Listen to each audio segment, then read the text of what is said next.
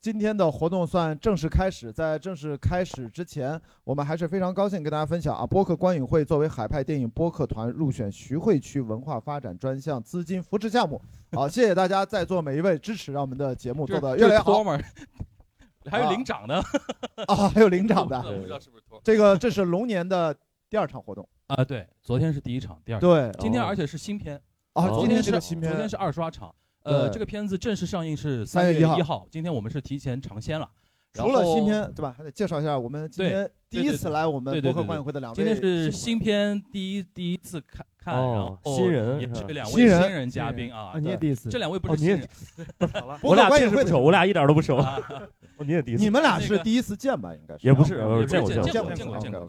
那我们先那个掌声欢迎我们那个。猫头鹰喜剧的那个创始人，然后同时也是我们播客不开玩笑的主播史岩老师。哎，大家好，我是史岩，谢谢大家，谢谢大家，很荣幸啊，很荣幸，荣幸。然后那个我们那个不合时宜的主播孟尝老师，大家好，大家好。平时人在人在欧罗巴，对，主要过年回回节呃回国尽孝的 扮演一下那个孝子啊，然后长长辈的角色，然后今天带了一些家里的人啊朋友啊，是不是是不是后悔带孩子来？后悔了，太暴力了！我跟你说了，来之前我说你怎么带小朋友来？小朋友就是哎呀，就是我今天看完之后，我因为我今天来之前，我们有我有个群里边有个群友，他就说好像他可能。天看了，因为昨天也有点映场，今天也有点映场。然后他昨天可能看了，然后他就说这片儿是不是会到时候会我们三月一号看不了？倒不至于。能看。我们问问这个呃，第一次来参加博客观影会的朋友有多少？第一次之前没来过，好多哦。所以你看，我们还是要介绍一下流程。我们大概两小时的活动，因为今天不到两小时，一小时四十分钟左右。我们前一半嘉宾主聊，后一半主要你们来抢麦，会呃踊跃发言。抢麦得倒也不至于，我们会啊，不至于，对对对，我们。我们还可以 Q 一两个抢，也是没法抢。我们还有现场来的一些嘉宾朋友，我们也可以 Q 一下，就大家踊跃发言嘛。这是我们的一个流程，简单就这样。OK，OK，我我觉得简单先问一下，大家看完之后觉得喜欢吗？喜欢啊！说的那么小心翼翼，我他妈小心翼翼。你觉得喜欢的什么？就是这个还很有意思。啊，就是因为我们平时现在看到台湾地区的电影的机会其实不多，不多不多啊。郭老师，你是不是先介绍一下？现在我们的港片跟台湾片，我们那个大陆地区的那个观众，一般来说是可以通过怎么样的一个呃系统来看到？就是这个片子这一部是纯算，因为香港地区、台湾地区，如果是他们本地制作的电影，像这种，我们其实都把它在引进流程上算作引进片的。但是呢，它在发行的时候呢，在一定程度上享受国产片的待遇，只是享受国产片待遇意味着什么呢？就宣发上不受什么的限制，甚至还鼓励嘛。如果你看像好莱坞大片，它有些宣发上它其实限制你的，不让你满哪都去，所以它其实，在这样的电影，其实它是享受一些相对的优惠的待遇，包括发行的最低结算价，应该也是在。比国产片低一点，比引进片高一点，一个居中的位置。而且还有一点就是，它引进没有名额，没有 quota 啊。因为好莱坞电影好莱坞是每年有 quota，每年二十部嘛，呃，四十部左右或者往上。有有四十吗？现在没有。其实是有的，但是呢，它会引进一些大家不喜欢看的电影。过一阵儿不是有一个什么蜘蛛侠夫人那个什么烂片儿，对吧？还引进提前宣判，提前宣判，那这这。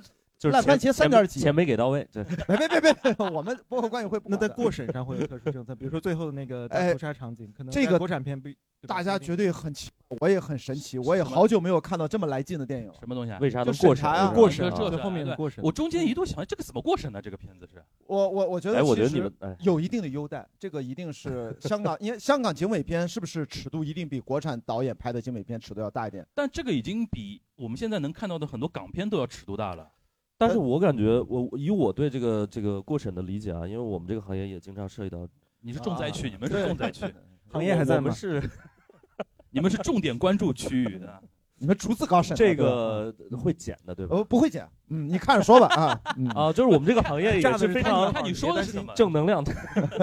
你说不是我的理解就是说，能过审点就是坏人最后伏法了就 OK 了。至于说他是以一个怎么样形式的伏法，我觉得都可以。这个是一个，我觉得这是一个非常标准的伏法，就他甚至呃承受了他应该承受的就是法律意义上的责任。或者这么说，就是我我我的个人从业行业站到这个角度，我觉得从大中华这个我们的儒家传统，我觉得他讲的其实道义有道，以恶除恶，反正他给了一个说法，反正这个片子就给了龙标二零二四年零零六号，对吧？所以说我们今天看到这个版本就是全国三月一号公映的版本。至于原版啥样，我跟大家估计一样。谁看过原版？谁在台湾看过？哎，您说一下，它有差别吗？有差别吗？明显差别吗？那我赶紧把话筒给他来，话筒给他来，这段要录下来，这段要录下来。先给我们科普一下，哎，但是原版长啥样？一分钟之内说完，不要占用太长时间。我在新加坡看的，当然我不知道台湾版本怎样。新加坡版本最后屠杀那个场面拍的更直接。哦，就是那个在那个灵修中心那个地方的啊。但我估计时长应该是没有删减的，但那个场面是更明白啊。还有几个比较血腥的镜头，就更血腥啊。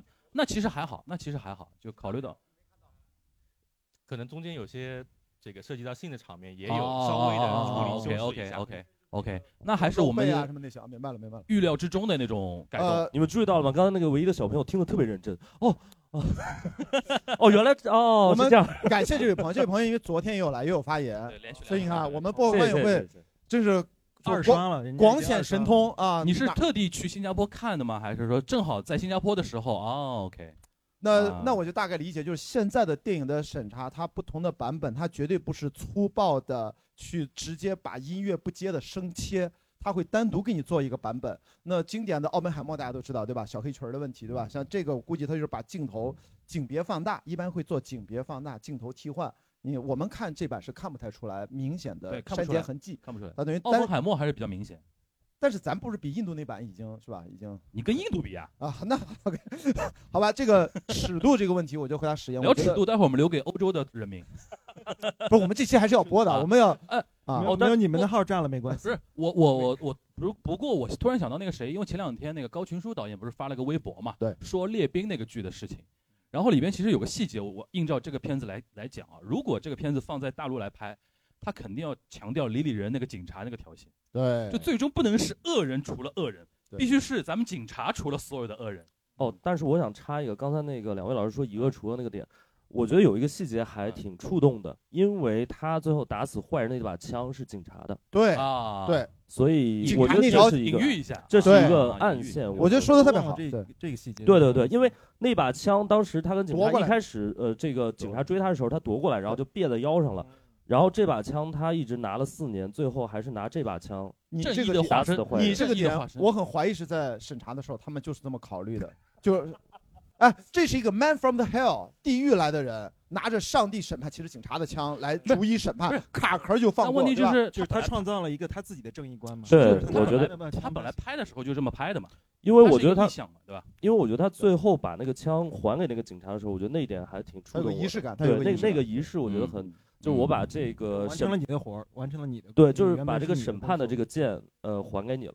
对，就我我用完了，我只是借用了一下。嗯，对，这是我的一个理解。行，呃，因为今天我们就是很很多是第一次来我们那个活动，就跟他们解释一下，就我们四个属于播客圈里边就话比较密的，所以说今天呢可能台上肯定会抢话的，啊。是吗？对，是。对，以为你话少。我甚至史岩史岩老师。是那个不开玩笑的主播，同时也是主持人。对，而且他平常面对的是四五个那种脱口秀演员的场子，是，所以说他一定要把话就是完全就拎拎住那种感觉。所以我平时都轮不上我说话，所以我今天一定得。我今天都没准备，今天过来报仇来了。知道有这个关老师坐在这儿，我知道不用准备。不是关老师，我们今天真的少说话，准备了五句话，让嘉宾多说。呃，我们没有看过这个片子，今天这场属于即兴场。我们都没有看过，都没有，只有一位看过，而且发言了。其实我们就是你们想聊什么都是即兴的，好吧？没有问题。那我们一个个来吧，先让那个孟尝先讲先讲吧。别别别，不是你先讲，你先讲，你先讲，你先讲呗。你让他先讲，这个尺度能把得住。没事，反正炸的是你们的号。来来来，啊，因为我觉得，呃，我觉得你们互派播客圈就是每经常搞这种播客观影会就。很勇，因为大家都是一起看的，你其实并不了解更多，然后坐在这跟大家分享自己的想法，因为可能在座的各位也有很多想法。我其实待会儿包括有几位朋友来了，可能待会儿可以 Q 一下聊一下。我觉得最呃直接的一个感受，就像你们刚才说的，尺度很大，比我想象中好看，因为因为它有一个道德上的模糊处理，就是关于正义观等等暴力的呃暴力的成因。呃，周处除三害，因为我看它这个典故，就是周处除三害的典故，其实是在是一个道德教化的故事。而这里他其实对这个典故也进行了一个反转，就是他最终没有完成教化的责任，就是这个人没有洗心革面，没有认识到自己呃道德上的或者说重新做人啊洗心革面，他仍然就小人物的说我要被人看到，我要干一票大的。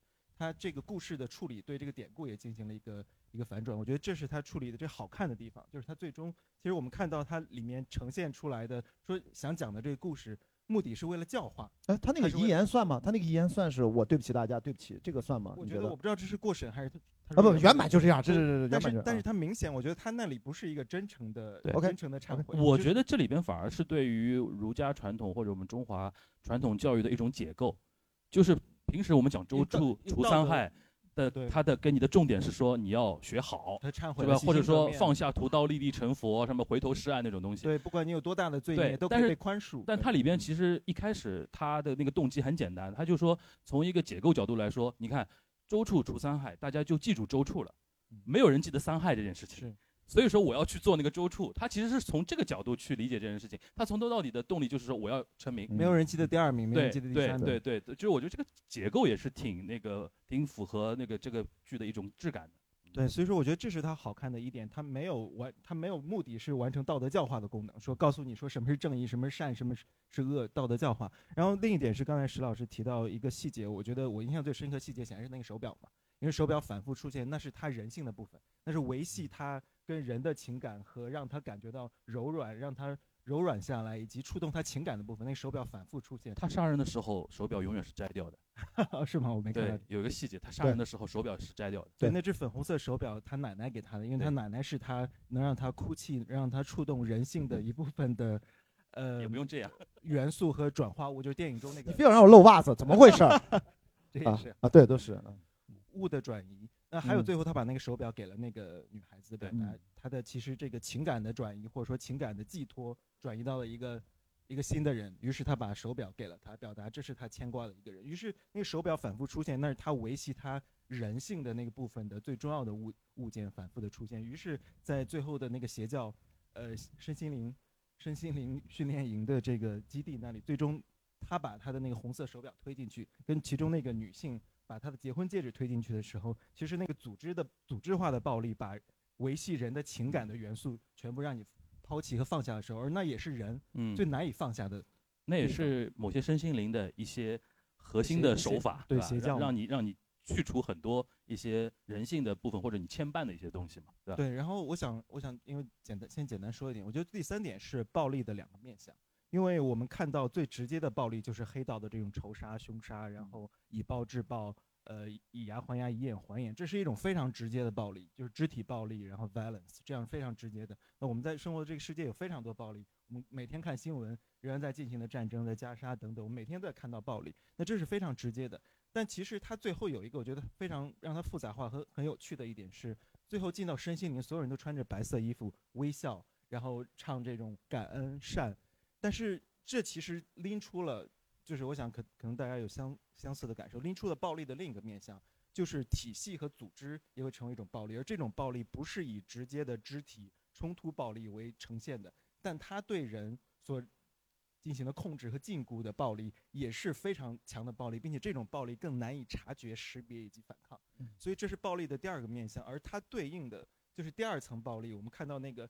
大家都在微笑，peace and love 的场景非常暴力，但是它是以微笑和善和礼貌完成的。那是通过控制，我觉得它是一个镜面，让我们去反思。比如说，我们经常说，哎，这个坏人就应该得到恶惩。然后，包括大家也看到最近新闻中有很多在湾区、在北美的这个华人的这个杀人案，于是大家会说，哎，杀人犯就该死，没有什么好说的。但是。道德的灰度和这种暴力的成因是值得讨论的。如果不讨论，我们就不理解暴力是怎么形成的。而恰恰我们看到第一层，就是大量的大规模的这种肢体的和直接的暴力，它的成因有一些是第二层那种暴力所制造的，就是因为我没有地方可以讲理，没有地方可以释放表达我的情感，我被孤立，没有被看到，被孤立，被隔绝，于是。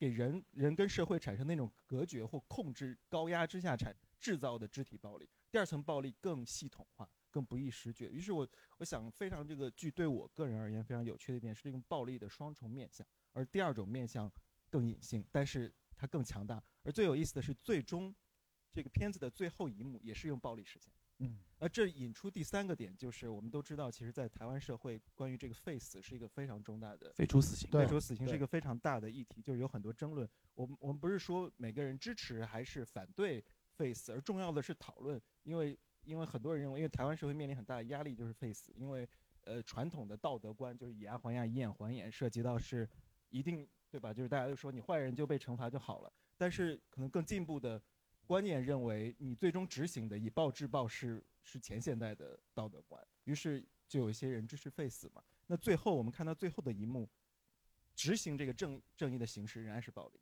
我先说到这里，嗯，谢谢。接在孟尝后面讲有点压力啊，就是对一下把这个高度提那么高，对对对我们看石岩老师怎么把这个高度放下来一点。没事儿，一般我们就说点 low 的。不，我我觉得那个孟尝老师说的特别好，然后呃，但是我我个人反而觉得，首先这个电影给我最大的，我觉得它最好点就是它没有给我们任何的说教和答案。就是你看完这个电影，你最后发现我没有没有什么答案，就是呃，什么是善，什么是恶，什么是好，什么是坏，什么是正义的，什么是邪恶的。呃，这个人他到底有没有成为一个就是比如说被教化的人或者怎么样？其实我觉得这个片子是没有给到答案的。比如说，那最后呃，比如刚才几位老师探讨到那个，他说对不起，对不起这个社会，对不起大家。那他到底是真心的，还是说这是一个虚情假意？我觉得这个其实是一个像流程式的礼貌一样，半开放式的，就是你怎么去理解都可以。我觉得每个人还是有理解空间。但我觉得它最大好处就是他没有给你答案，他只是留了一些问题。我觉得最好电影就是留了一些问题给大家电影。而不是给你答案的电影，呃，我觉得这部片子和，呃，我觉得很多优秀的电影，其实它探讨的还是一个问题，就是人性的问题。我觉得人性，我们并不是要探讨善或者恶，而是我们，呃，我觉得人性最大的，呃，最珍贵或者说最，呃，和其他的东西都不一样的点，就在于它很复杂，就是它的它的复杂性。呃，就就像刚刚孟孟尝老师说的，就是，呃，极致的，比如善。它也是反人性，呃，就好像比如极致的恶，通往天堂的道路都是由罪恶铺就的。对对对，它它其实都是反人性的，人性反而是一个非常复杂的、非常综合的一个一个东西。所以，任何一种形式，我觉得只要他通过自己的努力，艺术形式，我觉得呃能够帮助大家来去思考了，来去探讨人性，我觉得都是很有价值的。我们经常说喜剧，就为什么大家觉得说喜剧是很有价值的？呃，我最喜欢的一个喜剧的定义是说，喜剧是讲述生而为人的真相的艺术。就我们没有去故意的搂着好笑，也没有故意把它就是我要上价值，其实都没有。我们就是把这个人是怎么样摊开来看，就已经很喜剧了。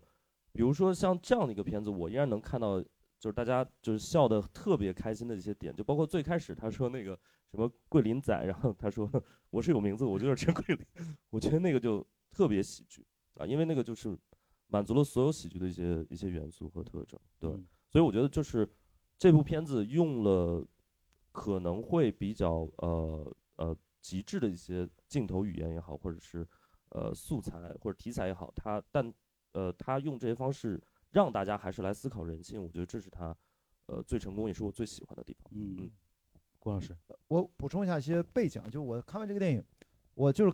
感受特别奇妙啊！就首先第一个奇妙，就好久没在国内大荧幕上看一个，我觉得有一种酣畅淋漓，就是挺爽的。这个爽还挺奇怪的，因为好久没看到这样的电影。另外一个奇妙，是因为大家看这个导演的名字啊，黄金甫导演，这不是个新人导演。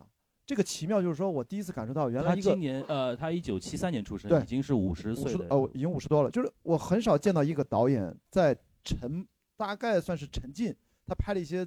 可能一二十年大家都不记得他了，他居然还能拍出第二个他的一个高峰期。他上一部比较知名的是《江湖》嘛，就是在整整二十年前，那个时候我刚读研究生呢。他其实，在曾志伟的支持下，他拍了一个香港黑帮片叫《江湖》，呃，豆瓣评分不错的，大家在豆瓣上翻一翻他的履历，然后大家都觉得产生了一个新星，因为毕竟《无间道》之后刚刚的嘛，所以大家也实行拍这个类型。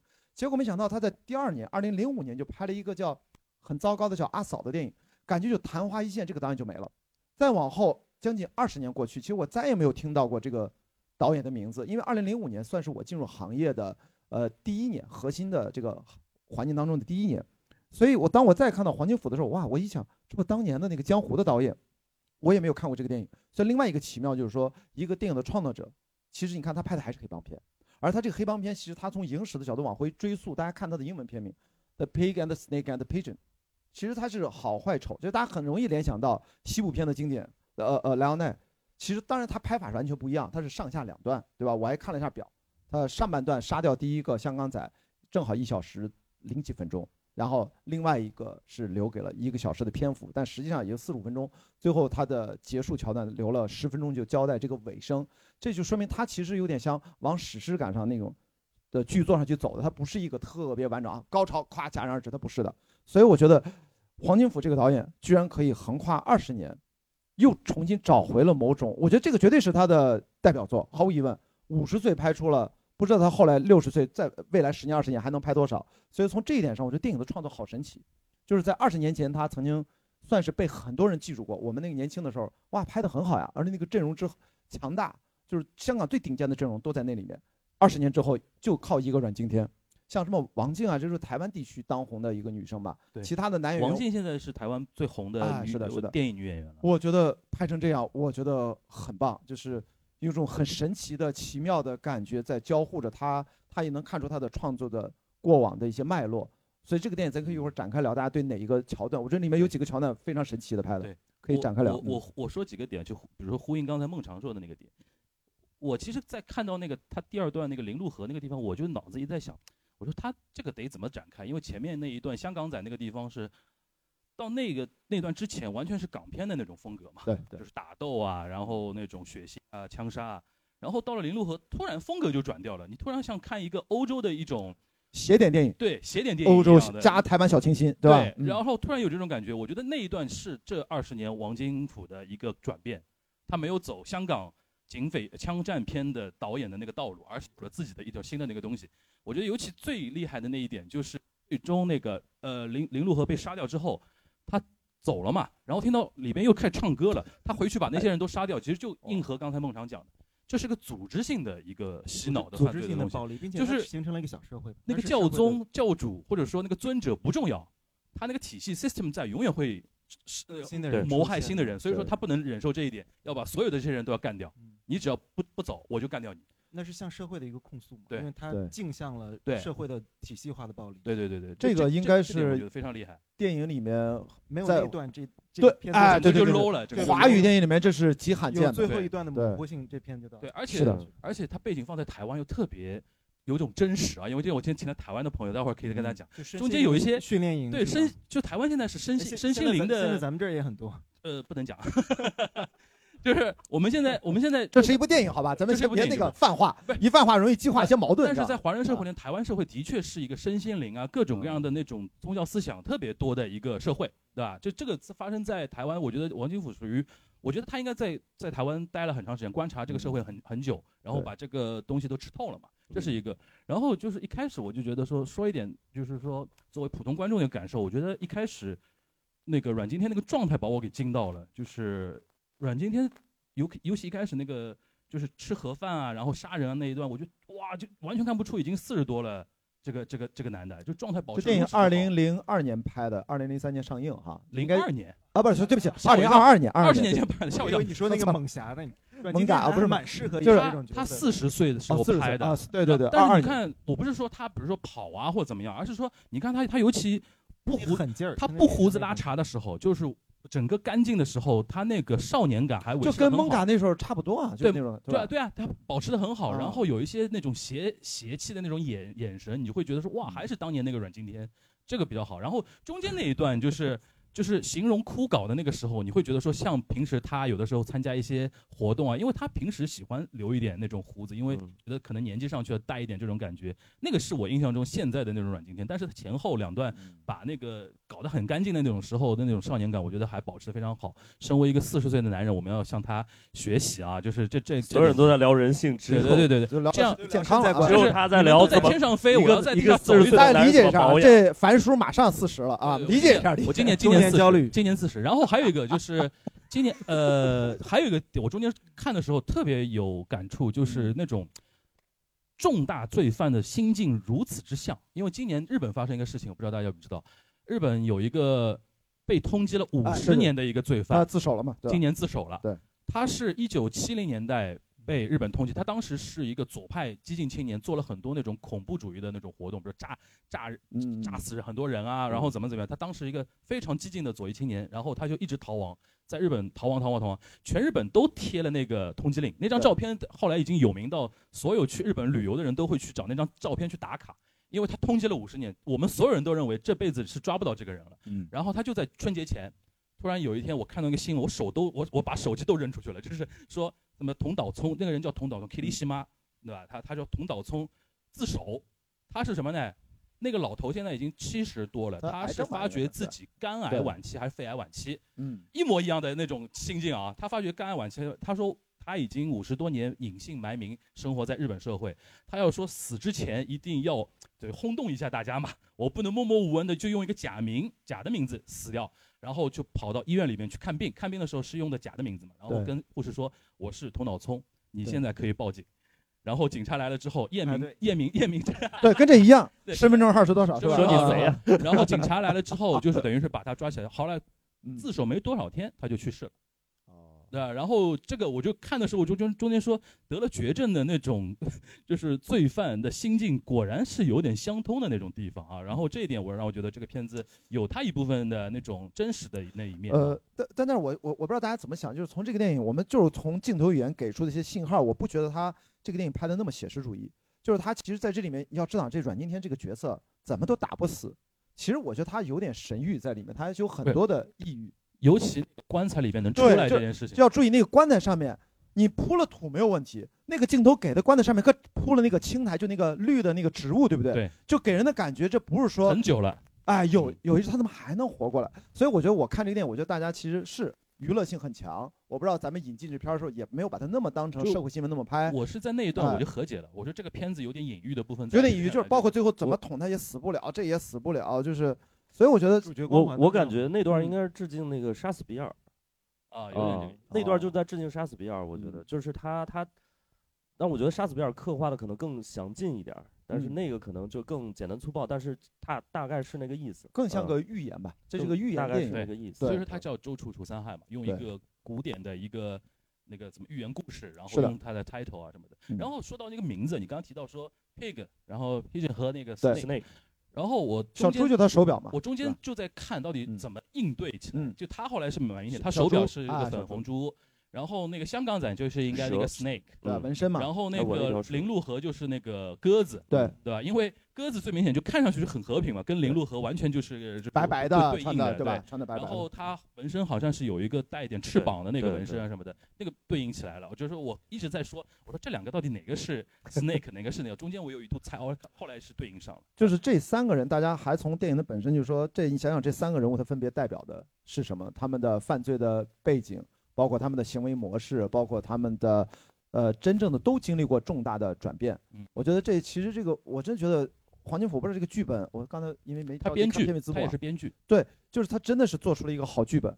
就是这个剧本如果写成这个样子，然后怎么拍，他又是有经验的导演，我真觉得他是各种经得起去玩味。包括王静扮演的那个女生，然后你像她，她的妈妈。其实为什么为了男人那样？是因为那个男人把他从另外一个男人里面拯救出来。结果呢，他自己又延续了这个模式。最后呢，他没有去坐牢，他戴着手表，等于替阮经天这个角色活下去。其实他这里面我觉得做的各种人物的设计还是比较明确的。所以这三个片名既然是猪啊、蛇和信鸽。那一定是代表他人物的性格。我刚以为他这要唱歌的，猪啊，羊啊，送脑袋里去。哎呀，我说怎么突然气氛就变了？这个电影值得二刷，我肯定会再看一遍。然后我们今天好像呃，经常有请自己的一些朋友的，比如说你，哎，Q Q 哪个？就像 Q 谁能聊的？推荐孙哲老师吧，上财教社会学的孙哲老师，就是因为这明显是一个社会，对对对，社会化在在哪里啊？在那儿，帮帮我递下话那个递下话筒，就是从社会学角度。就社会学怎么看我们看的社会案件或暴力成因？先跟大家介绍一下孙哲老师。呃，孙哲老师是是在上财教社会学，上海财经大学社会的老师啊。对，好，谢谢谢谢孟强。就我觉得这个电影特别好的一点，先聊电影啊，就是我试图加点社会学的分析，就是说我们有一个能够跟《七宗罪》或者是诺兰版的蝙蝠侠相匹配的一个华语电影，因为华语电影基本上不处理这种很复杂的问题。那简单来就说，就是刚才几位讲到，其实他在有三场行刑，就杀戮。一个是私人的行刑，就是黑道的行刑，对吧？这个就特别的蝙蝠侠，就是说正义是不是你一个人就把另外一个人冤冤相报就给捅死？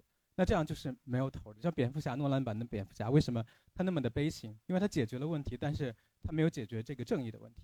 第二个行刑就更，其实我们说装满的部分就是那个批准的部分，就是那个神圣的行刑。其实他为什么会杀那么多人？其实不是他杀那么多人，是那个那个组织杀了很多人。他突然感受到的那种。呃，爱跟恨的这样一个映射的部分，就是他他去还原那个组织，说那个地震也不是杀了很多人吗？就是那种神圣的杀戮，其实这个部分华语电影基本上触及的非常少。那其实在这个场景当中，其实它非常点醒这个部分。其实所有的神圣化的杀人都是特别特别恐怖的，就宗教的杀人就是呃非常的就是你看他们都很平静的那种办法。所以我觉得这这个是这个电影就装满人的这个部分。那其实七宗罪其实也在说这种事儿。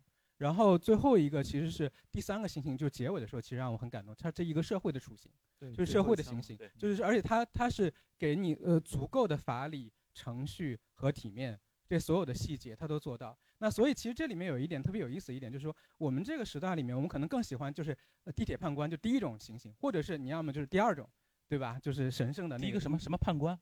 地铁判官，对吧？就是说，呃，就是你看到不爽就打人家一巴掌那种，就是特别像第一种行刑，就是因为他不坐地铁。对，就是我们这个时代里面，我们就特别喜欢。不好意思，地铁判官我给你补充一下，就是网上有一次一个社会新闻，就是看着两个人在地铁上吵架，旁边有个站着个年轻人一直在旁边看。突然，那个年轻人看明白了，哦，上去对其中一个，啪啪，然后扇两巴他他走了。对，整个过程被拍了下来。天哪！啊，我你地铁判官是不是指的这个？就是这个啊啊！你看，我理解正确啊，理解正确。所以我最后的一句话就是说，我们现在这个社会里面，大家都喜欢第一种或者第二种，就要么第一种就速战速决，别问什么对错，就这样不爽就把它干了；要么就第二种，找找一个神圣的目的。但是我们其实恰恰忽略了，其实真正这这三个世界里面，那真正给我们安全感的还是第三个世界。他会，他会让你念身份证号，他会给你所有的你可能的体面的那个部分。我觉得这部分是值得大家去深思的。然后他也不是说那种傻白甜的来去教化啊，我们就得法治社会或者怎么样。他其实是把这种东西充分孙志老师，孙老师啊，延展出来了。对，大大概大概就是这样。谢谢大家。就孙志老师这个高度那么高，后面后面观众怎么分享啊？这个对，呃，还还有其他的朋友？有有有，那个孟尝应该还有吧？还还有吗？对，刚才刚才孙老师提到。提到三种暴力，我我在想的是，如果我们是反对暴力，如果我们是最终的目的是尽可能的消除暴力所有的暴力的话，那其实就是要，其实刚才也聊到，就是要理解暴力的暴力的成因。这也是为什么，因为我觉得最后过去一年，我个人最大的感受，就看新闻中最多的就是两个字，就是暴力。因为我们其实社会新闻中有非常多的暴力，比如说吴谢宇案。如果我我知我知道，可能已经有人在在谈这个剧本的可能可能性了，包括最近在北美发生的。呃，非常非常暴力的事件不止一起，并且我们感觉到这些人好像就是可能我们在座的朋友的朋友就可能就认识，因为它是一个很具体的呃高学历的发生在都市中的这样一个暴力。那其实很多人在这些看到之后，我们其实在网络上刷评论区，你会看到绝大多数人就是说，绝大多数人就会说说，如果是比如说杀人犯或这种这种疯狂的反社会人格，就没什么好讨论的，就是干掉就行了。那最终就回到我们刚才说的最后一枪，你在身上画一个圈，完成呃法理上无可置疑的判断和行动。但是这个可能消除完全的消除暴力吗？如果我们不讨论说，一个人生活在生活在一个社会组织关系中，他没有任何情感上的联系和支持系统，比如说他生活中没有让他感觉到挂。眷恋和挂眷的人，没有人，他没有认为人有人支持他或记得他，识别出他，尊重他的尊严，而不是说他感受到践踏和边缘化。那这样的人是不是就有可能永无宁日的出现？不知道什么时候会出现。这其实就涉及到反社会人格。那其实就回到说，如果我们社会自己不反思，说哎，出现一个出现一个疯子就干掉就好了。那下就像打蟑螂一样，你再次出现就对他执行。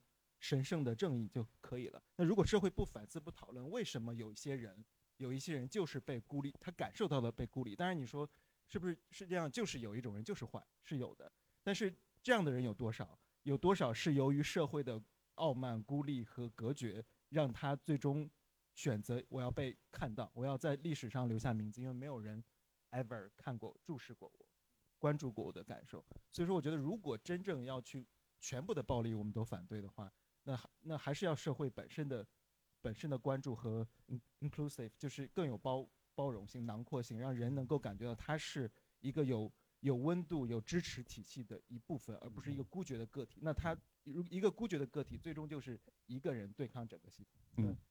这个你你不觉得很巧吗？就他昨天没来哦，这场昨天昨天也聊的也是暴力，昨天聊的也是暴力啊啊，从暴力入手，热辣滚烫，好巧，对对对。还有我们还有朋友可以发言吗？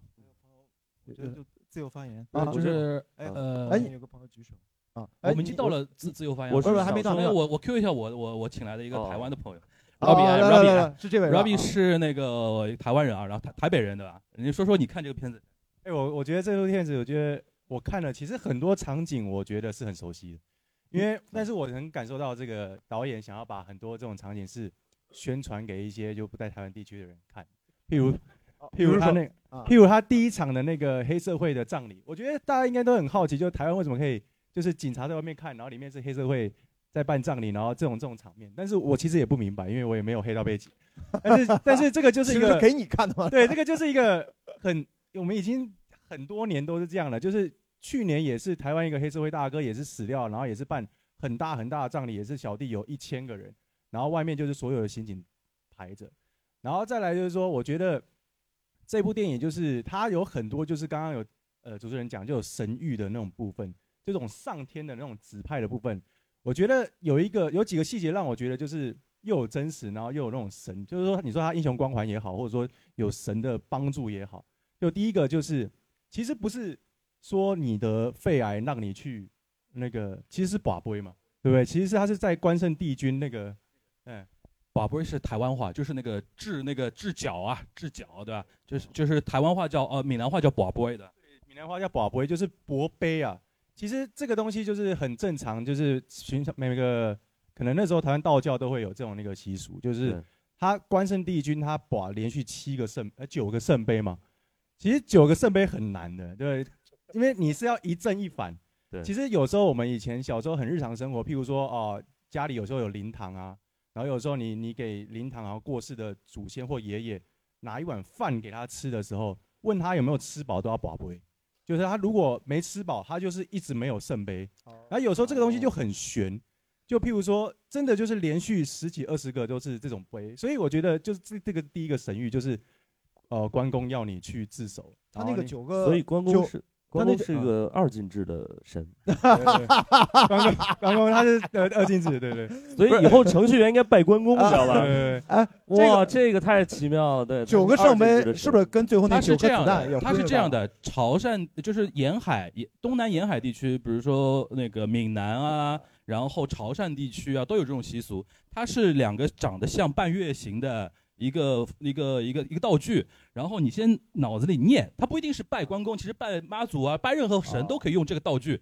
然后你先说一个，就是你想问的东西，然后往下一投一掷，因为它是有那个正面和反面，你看就凸出来那一面是正面对吧？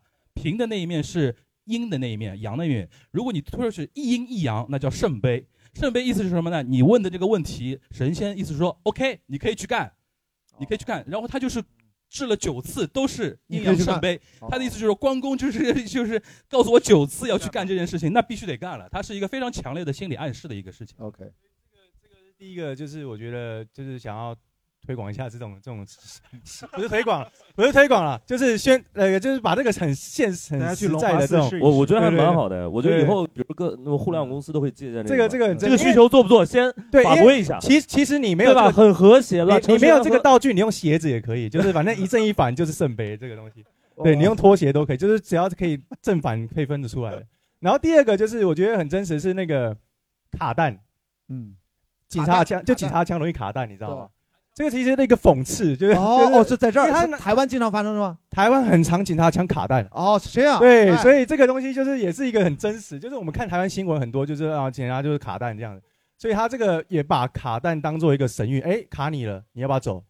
就给你一个机会，反正就很多很多神的这种指示在里面。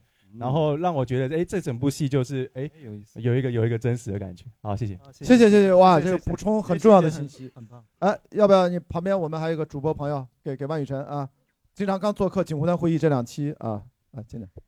哎，不，那个一开始就听了几位分享的，我补充一点，可能我自己看到的呃一点，一个是从那个镜头的暴力美学来讲，我觉得这个还是做的特别好的。从镜头的暴力感上来讲，就是极其的美和极其的爽。从一开始的那个他去灵堂打人的那几枪的那个镜头就非常的美，他的那几枪打在那个叫铁头还是叫什么上边的时候，那几枪的镜头给的好在哪儿呢？他啪啪几枪上去，他那枪是打在脸上的。我觉得那一那个处理就特别的好，一个镜头就马上反映出来了这个导演的美学调性和他对这个人物的处理，然后还有一个是在后面。唯一有一点遗憾的是，我在看到他那个呃宗教的那个上来了之后，他整个里头那么和谐，人每个人笑得跟神经病一样，然后 然后那个整个里头特别白净，我就知道后边肯定有一个视觉上的大反转，肯定是要血洗这个礼堂的。但是就是唯一的遗遗憾的就是它不够的。暴力，对，这个是我们修改过的版本。对对对，但是它其实应该按照刚刚那位同学说的，应该是处理的更暴力的一些，它才会完成它视觉上的一个反差。对。那我讲一个，就是我最后的一点的那个感触，就是其中的这个女性的这个角色，这个女生，她虽然是有她的这个角色的属性在，就是她她是这样的一个人啊，完成了一个整个叙事，但是呢，我最后在看到。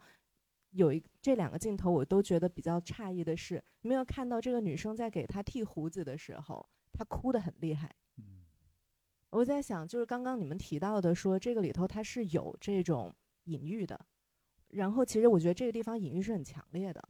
这个女生她如果是站在她本来的角色定位的话，她不会哭这么厉害的。嗯，不熟的呀，救过一命，救过你一命，还是间接救的，萍水相逢，我哭这么厉害干嘛？然后我再结合在还有一个镜头是他在给他剃完了胡子，然后在门口他要走的时候，那个镜头给的挺长的，嗯，我就看到李李仁在后面摆摆姿势，摆很帅气，摆造型。但是那个镜头为什么给的这么长？我当时不理解，但马上就理解了，因为他要死刑了，因为在那之前没有交代他是被死刑的，在后面才交代死刑。然后他在拿到那个衣服看到那个小猪猪的时候，他就爆哭嘛。我觉得这个其实是在结合他前面不是执那个博杯的这个，其实这个主角我觉得他是有非常强的信仰的需求的，就是他其实心灵需要归处，所以这也是为什么他在后面那个邪教，其实如果不是发现了秘密，他就已经被感化了呀，他已经觉得你说的贼有道理，这些都是身外物，他已经归顺他们了，但是是因为发现了他的那个，他才觉得这个。就是为什么他会把那些人全部杀掉？我觉得一层是觉得你们不能去危害别人，另外一层是他觉得信仰这个东西不是你们这么搞的，信仰这个东西它应该更崇高，它不是这个样子，就是你们还是在搞虚假的这种宣传。但是在最后那一幕，他哭成那个样子的时候，我觉得是用这个女生，她已经不是她身份本身了，而是。她代替的是一种，不是代替，她 represent 的是一种母性的慈悲，她是被那种慈悲，她觉得自己还是被看见的，感受到了慈悲心，所以才会哭成那个样子。包括看到那个小猪猪的时候，我觉得是他可能感受到的就是，我还在别人眼中是一个。纯真善良的小猪猪，就是就是这种。他在他奶奶心目当中是那样吧？所以他奶奶买了一个这个标准。是的，所以他其实就是在那一刻，我觉得是感受到这种慈悲的这种力量，可能也是影片对这种信仰的一个一个探讨吧，一个探讨的方向。嗯嗯，好，咱们我我觉得我们是不是可以聊一些细节？对对对对对，你们二位补充聊的比较大面是吗？我们比如说哪些镜头或者是哪些细节？几位老师有没有？我说一个很非非 非常不是一剪进去的细节啊，就一开场那个张医生啊，那个造型啊，讲话声音啊，跟蔡英文一模一样，吓死我了。我们我说这个怎么剪进去？我说怎么？蔡英文演电影了？我说。然后马上是问 Robbie，我说是不是跟蔡英文长一模一样？他说是一模一样。哎，这这这是不是故意？这是不是也要推广一下他的形象？对，我觉得也是不是故意的？我觉得不是。哎，我觉得这个好故意啊，就是因为最近蔡英文刚推了他的一个什么宣宣传短片，那个他那个发型、眼镜，然后甚至讲话的声音，我觉得都有点模仿的那个意思的。孟尝在跟我说之前，我一直觉得，哎，台湾是不是有很多的女士都是这个造型？我当时我还这么想，没有没有。后来孟尝就突然说，这好蔡英文，好蔡英文对吧？我突然意识到，这肯定是导演的这个服装造型师，应该是他是在暗喻蔡英文在给黑帮偷渡那种感觉。哎呦，这期 哎，咱这期还肩负着什么挑战工作？我觉得有一点是，突然场内就热起来了。刚才这位朋友说，我觉得里面的女性角色，就这部片子，呃，另一个它虽然很很规整，但规整的稍微有点古典，就是它是一个非常完整的这种呃爽爽片，黑帮黑帮爽片，里面的女性角角色都非常扁平，总共有三个，两个出现了，一个没出现，一个就是这位医生。然后还有还有最终最终被他拯救的拯救的英雄救美的一个小美，还有陈小美，还有小美的母亲，她在监狱里，而她母亲的身世通过这种台词勾勒出来，她的身世其实跟她差不多，也是被拯救，然后再坠入另一个另一个处境中。就这三个女性角色都非常扁平，你不知道她的对她的她的她的个体的纠结痛苦，或她的这个在这个。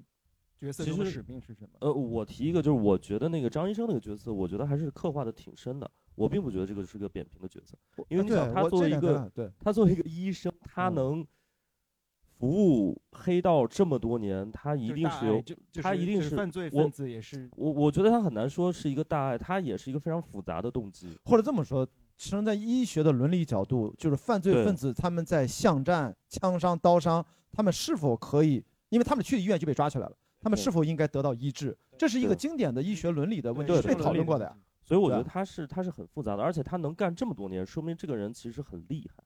然后嘴很严嘛，你可以看出来，就是他不管是谁来找他，然后他可以把这个事儿做得特别的到位、密不透风，然后包括警察来，他根本就不害怕的。我觉得这是一个很厉害的一个一个角色，是隐藏的大 boss。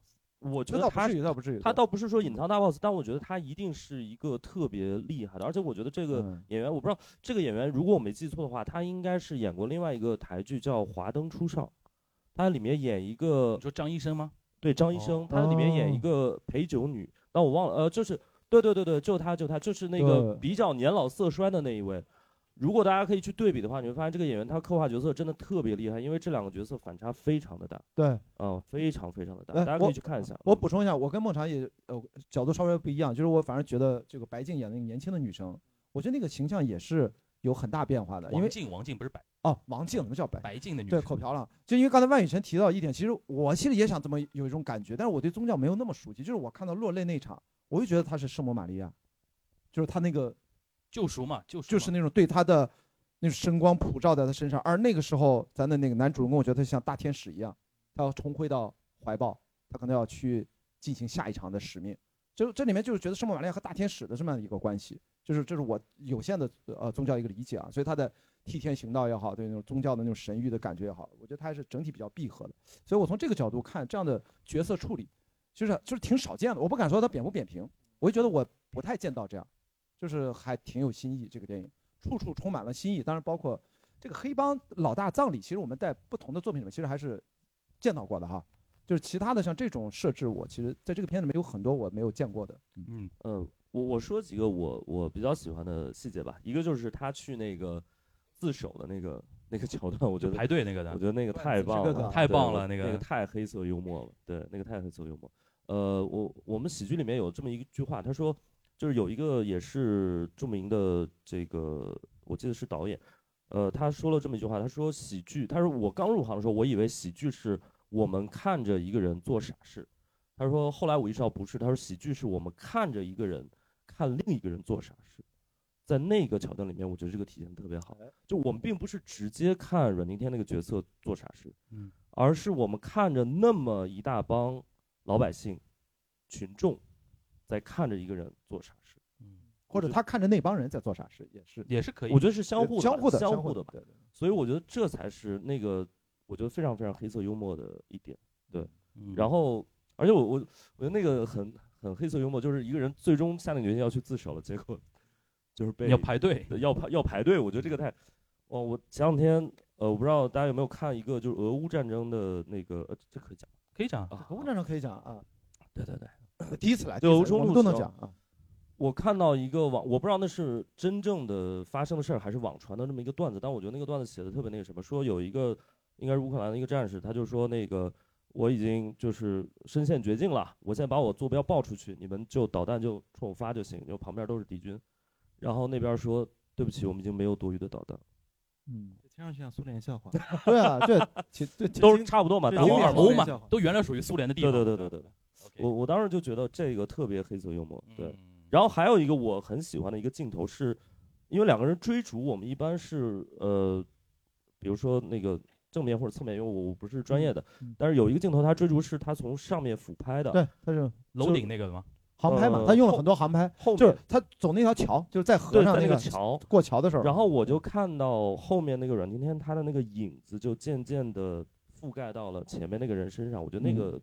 那个镜头我觉得特别好，或者说史岩说这个观察这个点，就是这个电影里面他其实因为很多奔跑戏，其实这个对于奔跑戏的拍法，他就是用了大量的航拍，其实有点上帝之眼的那种审视的感觉，其实拍上去完成度还蛮好的，就是它不是在我们一般看到很多国产片或者说我们国产电影啊，就是追逐戏的拍法。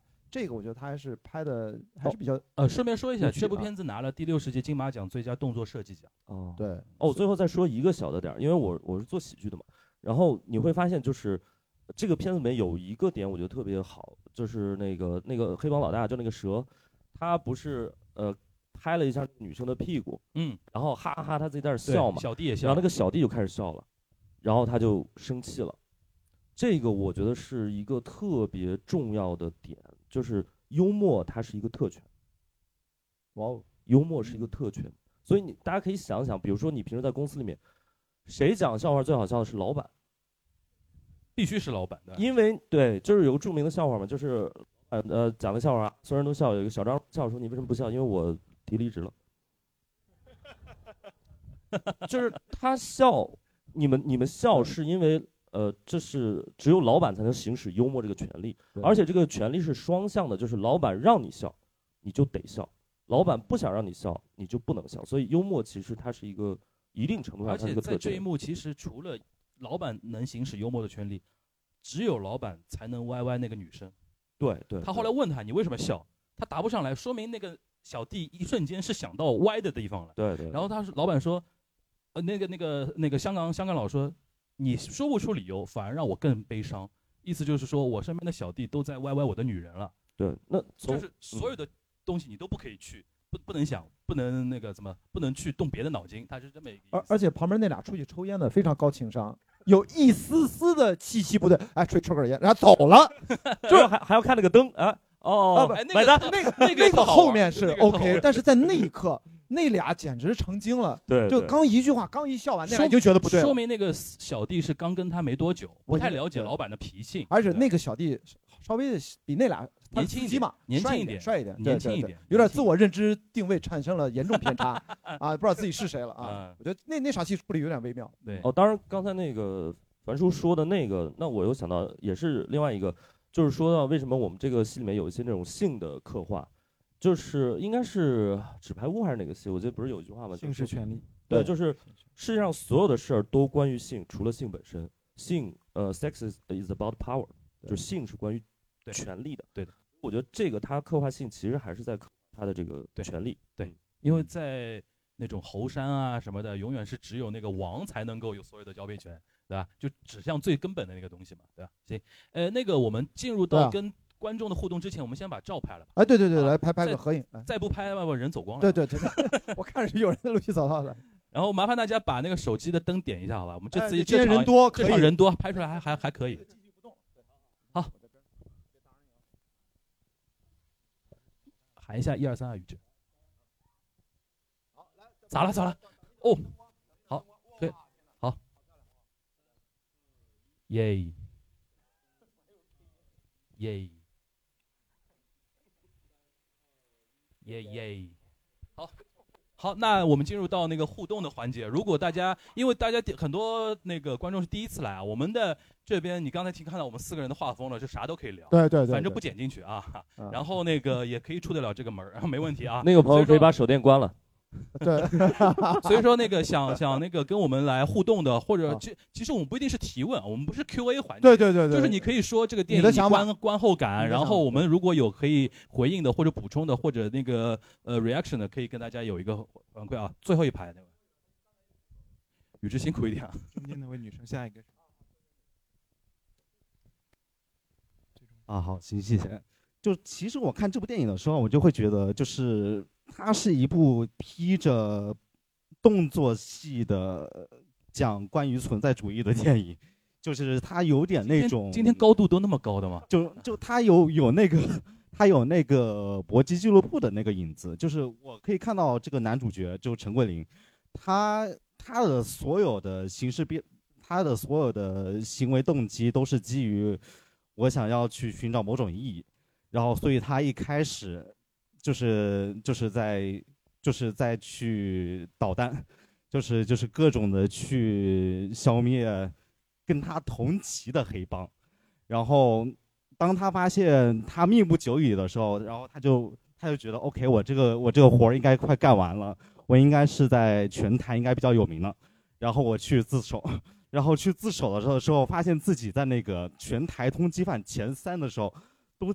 前三都还在靠末，然后这个这个时候他就会发现他自己的那种意义感又被抽离了，然后这个时候他就打算就去就去挑战另外一个高度，就是他在那个通缉令的排行榜里面又又点燃了他的那种寻找意义的那种感觉，然后我不知道这是不是当我就我就觉得这个这个处理就很奇妙的，就是说就是这部电影里面所有黑帮的动机都是在寻找意义感，他不是为了去流通资源或者说是控制人口，他就只是只是想去寻找一种意义感，所以我们会看到这个这个陈桂林去找香港仔的时候，他们两个的他们两个之间的争斗其实也是关于谁在江湖上的地位更高，就所以看到背后看到最后就其实会发现，就是那个香港仔他的所有的行事动机其实也是为了去爬到一个更高的位置。我们可以看到他最后也要去，是金门还是马？哦，应该是金门。他最后还要去金门，他要去金门去找那个最后的那个邪教的统领头领。然后我就会在想，就是嗯是我看错了吗？啊，我怎么感觉他是在逃逃亡的那种路上的啊？因为他已经是全台第一通缉犯啊，第前三通缉犯。第二我感觉他一直是在那个到一块地方躲一阵，然后他说不能在一块地方待太久嘛。我觉得可能这个点是啊，他说干票大的，然后去金门躲一躲嘛。他其实还是亡亡命天涯那个意思嘛，啊对吧？他跟那个我就跟那个陈桂林还是有点不太一样，对。哦对，你需要二刷，我觉得。不好意思，看错了，看错了，看错了。没事没事，你说你的核心观点没事。就就是就是第二个，就是第二个那个老大就是香港路河，哎什么？林路河，呃，林路河。嗯，OK。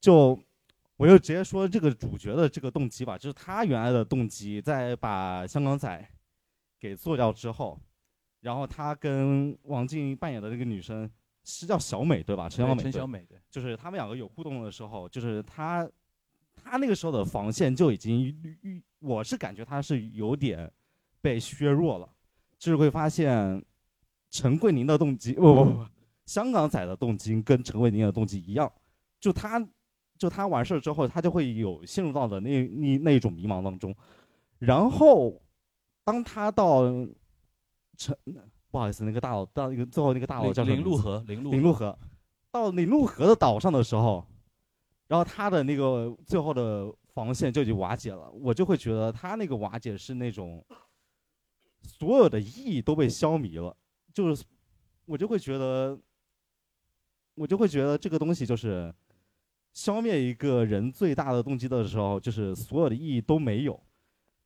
不好意思，我我脑子脑子有好了好了好了，好，没事，谢谢谢谢谢。哎，很不容易了，很不容我易。我补一我补一下，说到意义感，正好我刚才有有一个刚才哪位女生？你刚才孟强，你先说哪位女生哪位哪位哪位？呃中间那位。最啊哪位？对，没事现在重新举吧举手这位，举手这位。哪里？嗯，那边是吧？OK，啊，你先说，你先说。啊。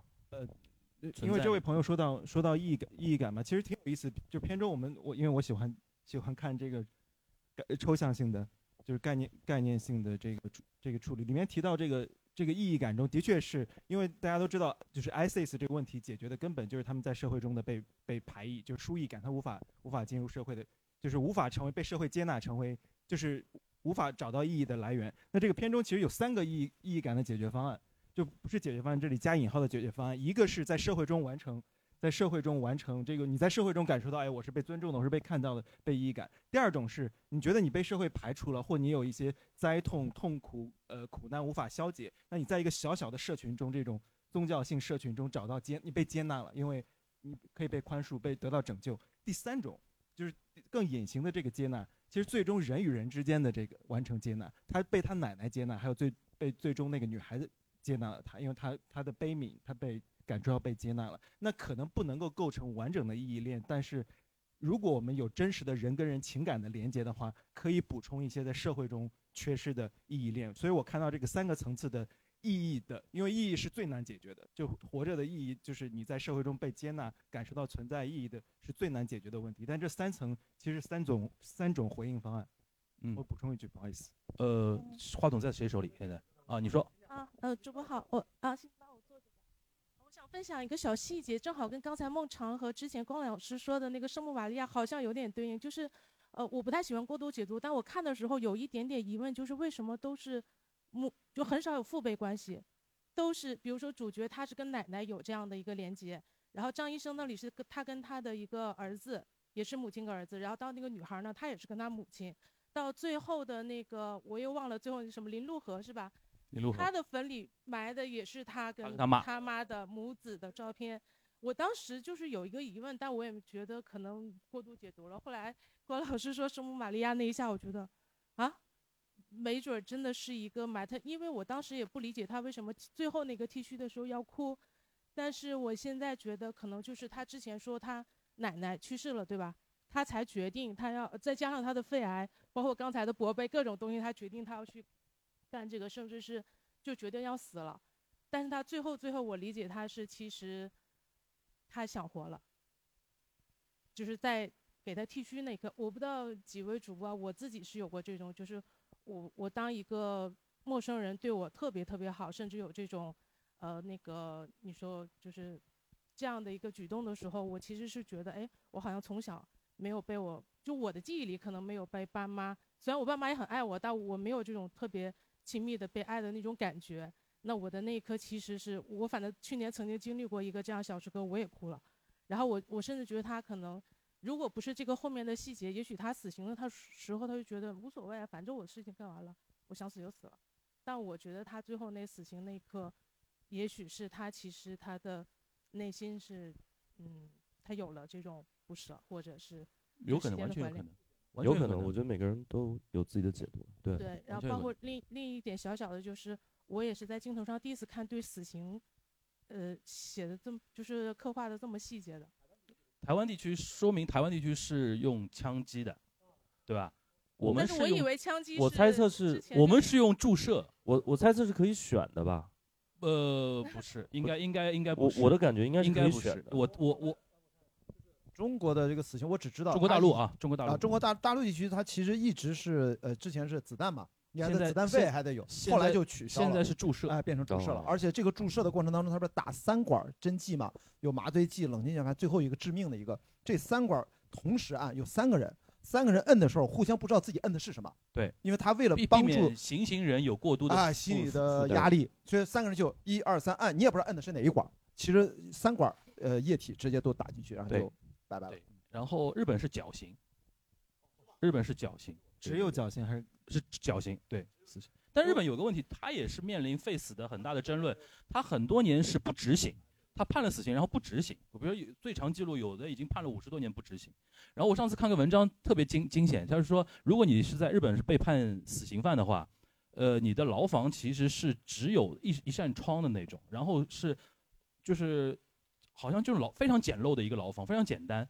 然后每天非常煎熬的一点呢，就是说执行死刑，他也不告诉你，是明天是你还不是你，你你只知道你被判了死刑了，某某一天你会被执行，然后每天早上会有那个狱警啊会在你面前走过，如果他在你面前停下来，那就是你，然后导致很多那些死刑犯就每天非常焦虑，到底是不是我什么？然后导致一些狱警他也有一些手法，到每个牢房面前都停一停，他继续走，就是。这里边有很多一些，比如说帮刚才关导呃关关导的关博说的那个，比如说对于行刑者的一种心理层面的一种照顾，还有对于被行刑者的一种心理层面的照顾，其实有很多现在这种考虑的地方，也是这个世全全世界文明的一种往前走的一种体现嘛，对。但是每个地方不太一样。我一开始就看到了远景那个床垫儿，我当时一直在想，那个床垫是用来干嘛的？是说帮一枪爆头，怕他摔地上不要摔得难看嘛？就是。我是没想到后来是这样，我是第一次开眼的，所以我说这个电影我真的看到了很多，就电影的文化就是这样，我们看到了很多我们真的没有看到过的东西，而且它也很合理啊。后来就那个床垫是干这个的。台湾也是注射，只是说他要完成最后枪的这个象征物的持续维系。那我觉得他如果导演这么拍的话，没有必要去构造一个程序上的东西。最终枪完成执行正枪，枪从一开始就是执行不同的正义。哦哦哦。不太敢吧，就是会被吐，会被台湾吐槽吧，就是，就我不清楚啊，但可可以事后调查一下，因为我们 Robbie 肯定也不知道，对吧？哦，那个，那个刚才那个刚才那个话筒，其实哎不是，孟超你就拿手里，我们就刚刚才。我们还是从后往前吧，这两位稍微等一下啊。呃，主播好，就是我呃三个关于电影的小点想要讨论一下，第一个是，再把握一下时间就行啊，给更多朋友啊，很快很快。第一个是那个。呃，香港仔在马桶上抽烟回来的时候，不是那个王晶在洗澡嘛？然后洗到一半，不知道为什么最后大概有两秒钟，他把窗帘呃那个帘子给拉开来，然后露出了半裸的身体。我觉得其实这一段不露出来，对整个电影没有太大的影响。就是我觉得是否有一点点的男性视角叙事，这个没有讨论的必要吧？就是导演怎么想的，我们现在怎么讨论的？我觉得，但是呃不好意思，那我插一句，我觉得这个就是我刚才所说的，就是他就是要他就是要展示自己的 power。对，sex is about power。他我就要看，你不是不让我看吗？老子就要看。不，他其实我觉得更像展示出一种日常感。对你刚才说那个上厕所、那个上马桶，这个我注意到一个细节非常有意思。他是从外面到了那个房间，到了二楼，然后进了那个洗手间，中间很顺的，毫不犹豫的就进去，然后坐下来之后，对，你看他抽烟是那包烟早就已经放在边上了，说明什么？这就是日常感呀，就是我日常。搞你就是就是很正常的一件事情了，然后哪怕拉窗帘对他来说没有任何心理负担。其实我觉得你从这种角度，就是我们我建议大家不要进入什么什么男性凝视那种叙事啊，这个就扯不清楚了，对吧？这就是导演他为了强调这么一个东西，对吧？这这这个意思。然后第二点是刚才那个女生讲到什么玛利亚那个，我觉得其实最后唱歌那个女生就是呃那个弹吉他那个唱歌女生。她一直最后在大屠杀的时候一直在唱歌嘛，然后她背后不是那幅画嘛，就看着挺像那种圣母的感觉。而且我觉得她在那个说自己什么呃不是要呃没有放弃颠琛吃什么的嘛，然后她说我之前得过癌症，但我现在的愿望想要个小孩。她都放弃一些东西了，他还是其实是有一个原始人类的或者说就是呃就是她真实的愿望。但我觉得就是如果说一个女性她最后还只是想要个小孩的话，就是有点。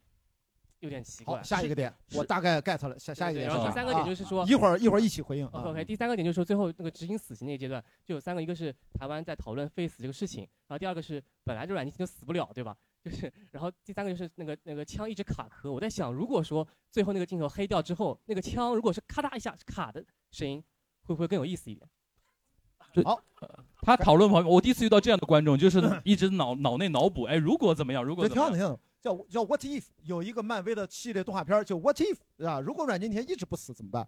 这个可可以开脑洞啊，这个哎还行。刚第二个是说那个第二个那个其实是这样的，就是他他看错了，不是我不是我觉得第二个其实这样，就是说呃她怀孕那个事情其实指向首先她说的都是谎话嘛，对啊，子宫颈瘤呃那个子宫颈癌末期是不可能怀孕的嘛啊，首先她就没有这个病，对，她她说她怀孕就说明她是。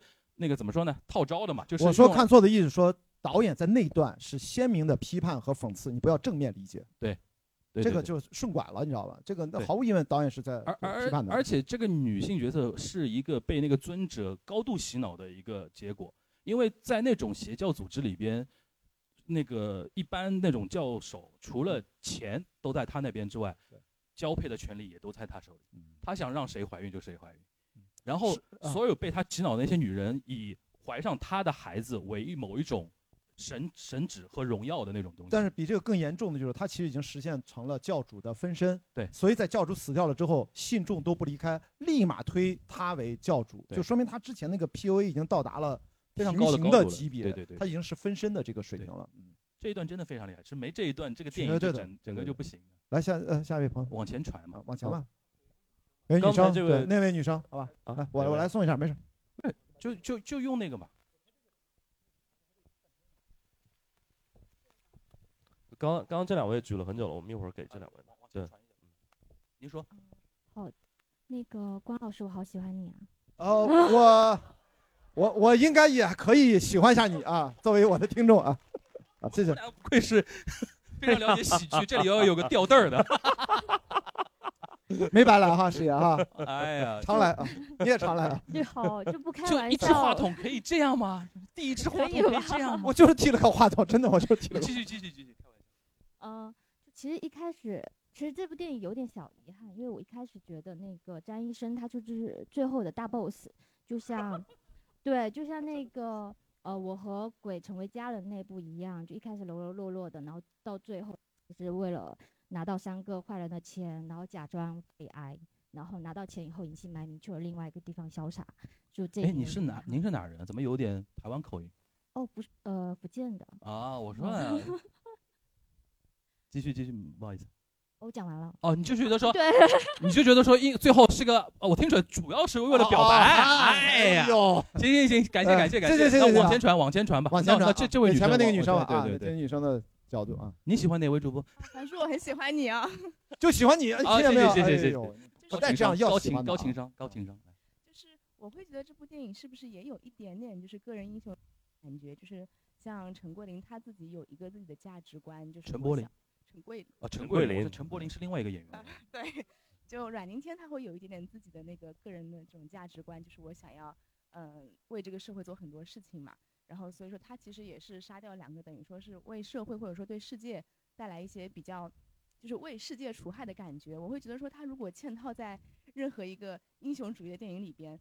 都是成立的嘛，就会有一点想到以前樊叔说那种宏大叙事消亡史的感觉，呼应一下樊叔的一些个人的点嘛，所以我会觉得说他是不是有一点，嗯，就是现在我们不那么，就是有一点英雄主义示威了，然后呢，我们会更喜欢去看，嗯，更个人的这种东西的感觉。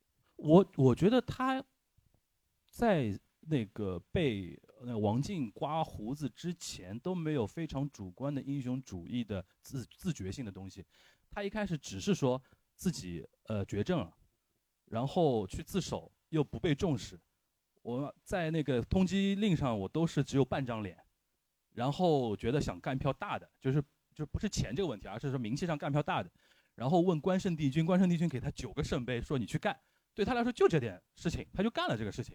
但直到最后，我觉得他的一个点就是，这很像西方的那种神话叙事里边，有很多一些战斗力非常强的人，他其实身上一开始是没有所谓神性的，他就是有一个战斗属性，战斗属性。但是他可能到最后，经过王静那一番的那个可能洗礼也好，怎么样也好，他有了一点生的那种欲望，或者说对于生命的一种新的认知。我觉得在这里，可能他没有那种非常主观那种奉献、为社会做什么好事的那种。那种东西可能一开始比较弱，这也是这个片子不落俗套的一个地方。我觉得，就如果他一开始就是一个哦，什么放下屠刀了，然后要干好事儿了，这个可能就我觉得在我的标准里面可能更俗一点，好吧？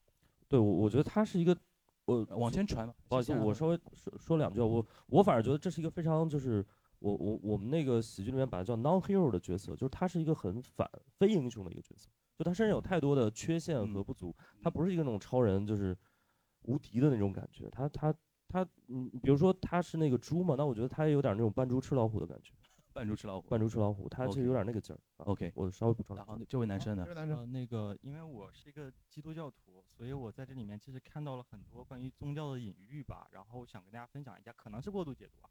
就是首先，我觉得这个片子主要探讨正义嘛，那是正义，其实我们都知道它分实体正义和程序正义。那程序正义可能最代表的就是法律嘛，但是实体正义其实比较一个代表性的东西就是宗教，就宗教是特别倡导实体正义的嘛。然后首先这个标题这个 pig snake and pigeon，它其实是，呃，这不是基督教里面，但它在宗教里确实代表的是贪嗔痴，嗯，然后这个 pigeon 代表的是贪，也就是那个搞诈骗那个邪教的那个老哥。然后那个 snake 其实是蛇嘛，其实是代表是嗔，就是愤怒、狂怒。然后就是那个林那个那个那个老大嘛。然后那个 pig 代表的是吃，就是他有一种我执在，有一种执念在，所以就是阮经天这个这个形象嘛，他是自己一直有一个执念的。然后我觉得这个这是个片子可能呃第一个重要隐喻吧。然后第二个就是刚才大家其实也也有聊到，就是我我个人看到的是阮经天他其实从那个棺材里出来。其实是一个耶稣的隐喻啊，对，就是耶稣在你这么说，对对对，里面说，呃呃，被钉于十字架受死，埋葬，降在阴间，复活嘛，第三天从死人中复活升天，坐在全能父上帝右边，然后审判活人死人，是从那个棺材里面出来之后，然后开始的一个。这个还比较明显，对对对对对。然后还有刚才讨论到那个小美的那个角色，对，小美其实刚才大家说是那个圣母玛利亚嘛，但其实不是，就是圣母玛利亚是耶稣他妈。然后耶稣有个女朋友，嗯，叫莫大拉的玛利亚。莫大拉的玛利亚，莫大拉的玛利亚其实是看着他受难、埋葬，然后再复活的，其实也是一个全程陪伴他的这样的一个过程。然后胡须其实，在圣经里面也有隐喻，就是在旧约里面，胡须越长，其实是罪孽越重的，所以他最后受审判，然后是把胡须完全剃掉。我觉得是一个就是没有罪孽的这样的一个隐喻，而且。而且那个你这么一说，其实有一幕就是他第一次给他刮胡子的时候，就问他你是几天没有刮了？他说两天。那长那么长，那你那个生长激素？掉的这个胡子是？对啊。我说这个胡子也是逐渐刮掉的。对对对对。他第一幕其实你是说罪孽深重嘛？他那个时候他是罪孽最深重。罪孽长得最快。因为你生长激素是非常快。他用一句那个调侃的，其实有点隐喻的那个意思。这么说，其实这部片子还是值得细品啊。是的，是的，是的。然后。感谢感谢感谢感谢啊！我们不但有台湾地区的朋友啊，这个帮助，还有这样的专业专业专业领域。然后再再有吗？再有举手的话，来，哎，那你呃啊，新加坡的要要要补充一下啊，他不是新加坡的，他去了，他新加坡比较容易记住，比较容易记住。我我其实想补充一下关于另外几位演员，我觉得给我印象比较深的，这个陈以文就是演尊者林路河的这个人，嗯，我看的时候就觉得，哎，这个人好熟。然后后来发现我其实看过他三，之前看过他两另外两部电影，一个是《阳光普照》，他里面演那个许光汉的爸爸，是演。那个演一个爸爸的形象，然后还演过《大佛普拉斯》，在《大佛普拉斯》里面演那个呃一个官员，一个非常狡诈的官员。所以其实这个演员也给我印象很深，就是在不同电影里面展现了不同的面相。嗯，另外两部电影我觉得也挺非常推荐大家去看一下。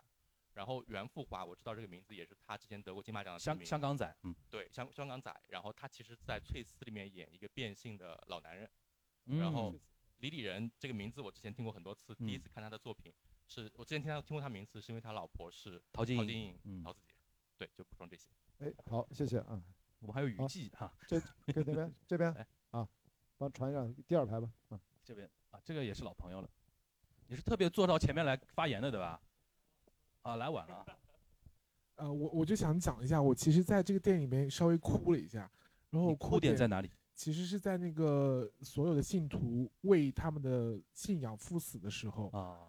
非常坚决。其实我想追着就是刚刚提到的那个宗教这个话题去讲，因为这个，呃，片子宣传的时候就是说它是以那个邪教邪典为这个由头去宣传的。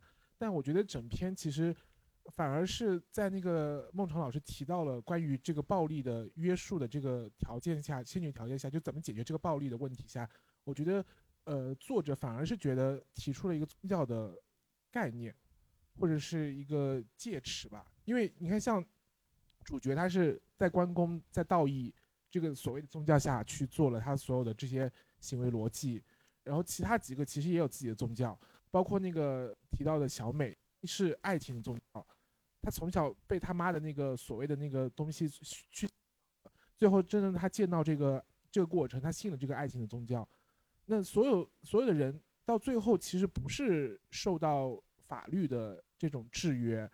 而是被他自己所宗教引领他进到了他自己归属的坟墓里边，所以我觉得就还蛮触目惊心的，因为就是特别是我前几天看到第二十条，我觉得就是呃在法律和在宗教这个两个怎么去实现我我所所所追求的这个正义的这个过程当中，就是还是挺矛盾的，因为我我知道可能法律不能很完善的带给我们所所谓的正义，但是宗教呢它也不是一个很纯粹的正义的那个。戒尺，所以我觉得，其实我看下来，我感觉作者其实也提出了关于宗教能够去约束人，也不是全部的去反对宗教这个理论，嗯这个是我自己的一个感触，也想提上出来导演肯定不是反宗教的，对对，我我觉得他用那么复杂他用那么多隐喻我觉得可能他肯定不是我觉得是信仰吧，就是人的信念和信仰，因为宗教可能要面临一个一个一个问题或一个挑战性的问题，就是过不过组织生活。就是这个这个其实说好听是宗人的信念是是可以不通过组织宗教组织生活来实现。孟尝老师，你马上要回欧洲了啊！别这样，好吧？我们活动还要办下去的啊。然后然后还有两个小问题，因为关于这个电影，我其实去年金马奖的时候也特别关注到了，就是两个争议吧，一个就是它的抄袭争议，还有一个他的抄抄袭，对，哦就是据说好像是抄袭的某位，我不知道我我没听说，是抄抄啥？就是说他有个好朋友是姓钱，钱仁豪还是叫什么？就是他剧本两个剧本哦你说编剧导演对吧对对对对哦，就是这个。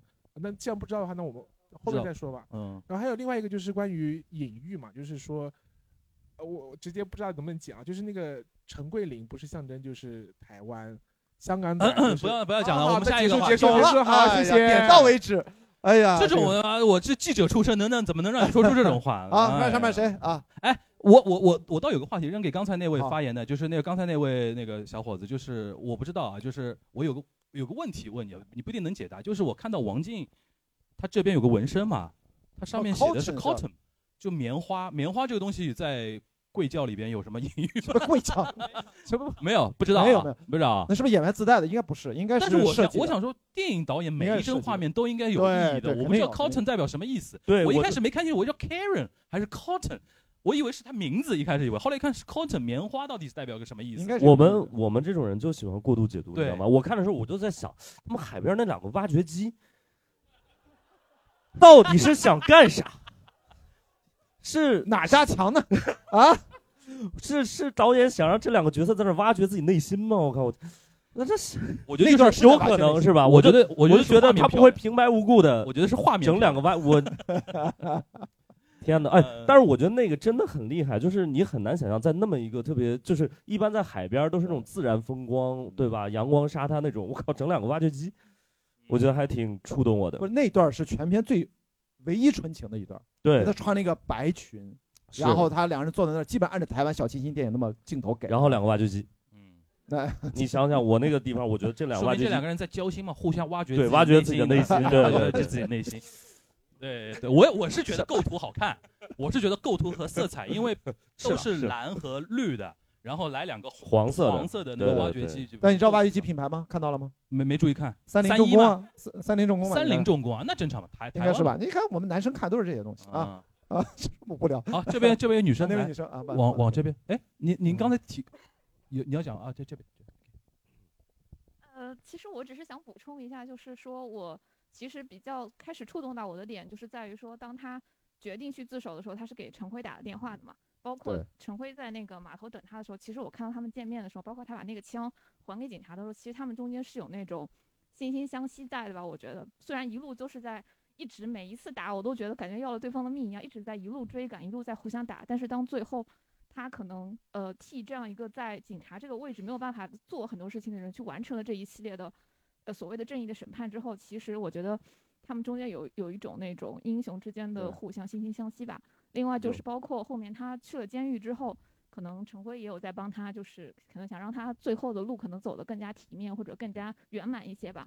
那我其实后来又觉得说他在监狱的时候，其实我我觉得最后他应该是有一些求生欲的。因为可能他在这个过程里面还是感受到了一些人性的温情的。因为前期他决定开始走上这样一条路，就是因为他觉得他的亲人也没有了，然后可能他自己又快要得绝症了嘛，那可能就是人生很无望的一个阶段。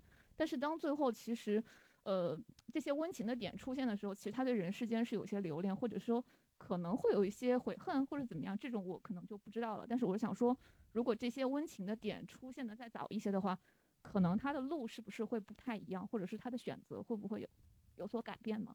对，嗯，大家都有做编剧的潜质，都是 what if 啊，what 对 if，对对对对，感谢也好，这还有吗个讲好，给后面那位吧。那个辛苦你给递一下，哎，对，哎呀，谢谢。这那位这自助开始了。我很喜欢孟尝老师，嗯。好，现在压力给到了人史岩啊，现在压力给到了史岩给到你了哎哎你发什么言？啊，史岩老师刚才讲的那个挖掘机的笑话，我完全能 get，因为我也在。这是不开玩笑拍来的啊！好真好好，的是，而且谢谢谢谢。注意到了三菱的那个名字，因为认真看。你是不是也很喜欢史岩老师？是。好，谢谢。我其实拿麦是想说一下，就是关于这个身心灵这一块儿，其实，因为在这个过程中，大家有没有注意到，就是那个呃女的那个，呃，就是那个叫呃尊者的那个教徒教徒那个伴侣，最后唱的那一句话，最后是收在了就是凡人不要有什么想法，只要照做就好了。对，跟随而去就好了。对，其实这句话是一个很重要的点，就是为什么呃阮经天一开始会被他迷惑嘛？就他给他编了一个故事，说啊这个人在死之前跟我们说了所有所有的东西，我们的过去，我们的现在，就是其实他是一个给你给你讲了一个就是 incredible 的一个神迹。那在我们的现实当中，有可能就是你可能会碰到有人讲这样的一个东西，但是呢，如果这个东西你觉得其实是超出你的常识的，大家可能要想一下。对我我我我我自己反省了一下，因为他前面的叙事其实都是我也在想说，哎，这个故事怎么收啊？就是说，对对，就是感觉完全被他给带进去了。结果到后面就是哦，他全其实都是骗子，对他自己是骗子，就是跟他最亲密的那帮人都是他的合，就是那个一起犯罪的一个伙伴嘛。啊，因此的话，但但是我们在现实当中可能也会碰到这样的一个情况，所以呢，当有人告诉你说你不要去思考，你就照做就好了，有一个人告诉你你该怎么样，你就无脑执行就可以了，对吧？去把他说的是大厂上班，没事儿。哦，所以这是一个反诈的宣传片儿。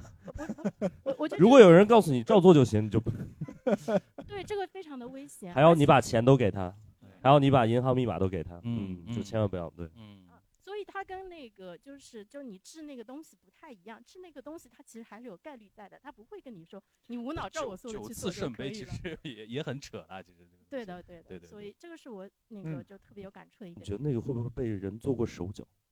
你说那个圣杯那个，嗯其实这个是这个就这个片子，我觉得一种风格了。它其实就是在现实和那个魔幻现实就有点魔幻现实的那那种风格了，对吧？还有一个我我觉得他，你看这个最后这个算是大 boss 吧，就除的最后这一害，他用了这个最高难度。最近我们看到啊就是你可以瘦一百斤变成更好的自己，他瘦了一百斤变成了更邪恶的他。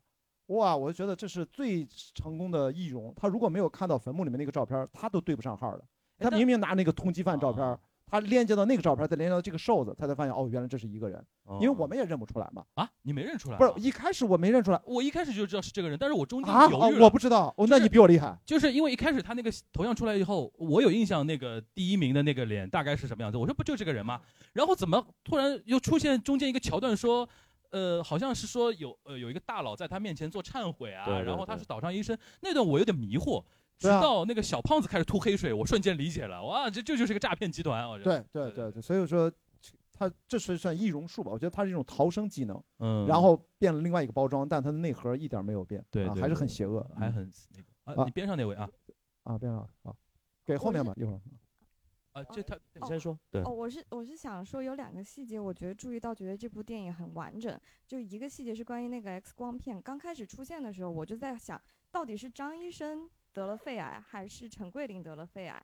当时他刚开始处理的也确实很模糊，然后给的刚开始的答案是说是陈桂林，然后中间我就在想，一个肺癌末期患者为什么会有这么强的肺活力？身怎么捅也体那么好，捅不死我中间就惊呆了。对，我就很疑惑。但是最后就是一个很完整的给了你一个答案，告诉你是张医生。然后第二个就是一个细节是关于那个西装，其实那个西装我就中间还挺关注的，就是他呃刚开始的那一场戏就穿着那套西装，然后第二次他去找那个香港仔的时候，他专门带上了那套西装。接着那套西装就被毁坏了，我就觉得他有点像他自己的一个仪式感。如果他没有被毁坏的话，他可能去找林陆河的时候也会穿上那套西装。然后最后是陈小美把那个西装补好还给他的时候，他自己受刑的那一块他又穿上了，嗯就有点像是他自己的一个那个西装仪式感。可能是他奶奶给他的。哦，我也这么觉得，我我中间有这么反正圆满了，反正是圆满了，对吧？觉得从很完整好从从仪式感上，感谢啊后面身后那位，对，哦，我其实想分享一个，就是我觉得这个片子有一个没能说服我的点，就是他们在讲这个邪教组织的时候，呃，最后不是有几个人一直都没有，就是即使被枪胁迫，然后也没有走嘛。但是这几个人其实多少都是参与到之前这个呃那个最大的这个头目他去杀呃就是杀人，帮助他去那个呃掩饰自己的这个实际的这个组织的这个目的的一个嗯过程的。嗯但是这些人就是为什么？就是因为按理来说，正常的这个邪教，它有一套自洽的逻辑去说服他的教众啊、去 follow 他的一切，并且会合理化嘛。包括那个女生，就是她怀了孩子，她也知道自己每天在说谎，就是电影在这方面并没有做呃很多合理的解释，我认为，所以最后那就是还有还是有非常多人没有走的时候，我觉得那个情节是略有点牵强的啊，不知道大家有没有这个感觉？呃，这个只能说，因为我看过很多一些奥姆真理教的一些资料，我只能说，有一些信邪教的人，真的你不能用我们的东西去理解他，对他真的会非常非常之奇怪的那种想法。那范叔啊，咱们时间差不多了，我念一下口播，然后咱就收个尾，就抽奖，好好吧？因为我们要在六点之前结束。我们大概还有多少人想提问的话，或者是想沟通的？我差不多了啊。要那那你先播吧好，先对我先播啊。我们还是很开心的跟大家啊去。这都需要念稿啊，我们还是很开心的。你看，不是我，我看来也不是很开心。。对我们其实还是虽然不那么开心，但我们会坚定的做下去，让播客观影会继续成为海派电影播客团入选徐汇区文化发展专项基金扶持项目。谢谢大家的支持，我们让我们把节目做得越来越好。谢谢大家。哇，今天这个呃，石岩老师，咱们收个尾吧，跟跟孟尝一起啊，你好们要听了这么多，最后跟大家再想想这个电影的感触啊。呃，我觉得还是就是说，大家尽量还是要多看不同的作品。我觉得每一个每一个导演，他只要认真在做作品，他都是希望呃通过自己的作品让大家对人生、对人性有一些更广阔的一些思考。所以我觉得大家还是要珍惜吧，就多看一看。然后呃，再一个就是最近那个评社的事情就比较火嘛，还是再次呼吁一下，就是电影播放的过程中不要评社。我们今天没吧？好像没有。呃，对，就是没没有。对，就观影会这个是你们官方让设的。没有没有，就是最后的这个哦啊最后这个对对对对，就是呃电影播放过程中就不要不要评社啊，就是希望大家还是文明观影啊。我以为你要 Q 薛之谦呢。哎，孟尝，呃，我从从大家的分享中其实学习到挺多，因为就是我之前没有参加过沪派播客的，不要老强调沪派，说的好像你刚才他说的说的好像你家不在上海一样的啊。因为我觉得我没有参加过这样的活动，不知道哎，大家看完电影这个交流会发生什么样的情景，就是它的 point 是什么。但是我今天从各位的分享中其实学习到挺多，然后看完一个片子，新鲜的聊一下，我觉得挺好的，谢谢。好，然后大家打开看群啊，准备抢红包了啊！我已经输入好了六个红包，然后然后是是六个吧？嗯，啊是吗？呃，是到限额了吗？零二二叫零二二五是吧？超过一本只能手动拉了啊。啊，是吗？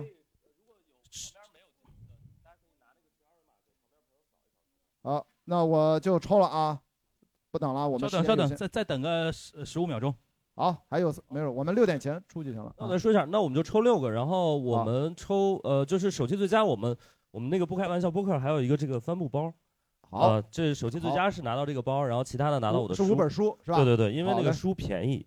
哎呦，呵啊！去你去你工作室。对，你再跟他要，再跟他要。嘞好来吧，来吧，来准备来啦，过去了，不开玩笑，这个红包叫，哎呦，好，我们手气最佳，恭喜 R Y L 是是手气最佳，恭喜他叫蓝天宇 Echo，恭喜反正大家篝火，恭喜不吃 Eleven，还有 Eleven，这六位，反正到时候那个我们活动就到这边了，然后上台找那个我们史岩老师要奖品啊。好。然后我们今天非常感谢大家，我们是龙年的第二场活动，然后记得我们三月八号，如果大家有时间的话，三月八号晚上七点啊，我们同时还是在美罗城这个影城里边跟大家看《沙丘二》啊，因为是当天是三八妇女节哎的首呃首映第一天，对对吧？我们是第一时间跟大家做这个活动，好吧？那大家辛苦了，那个感谢大家的光临，谢谢大家。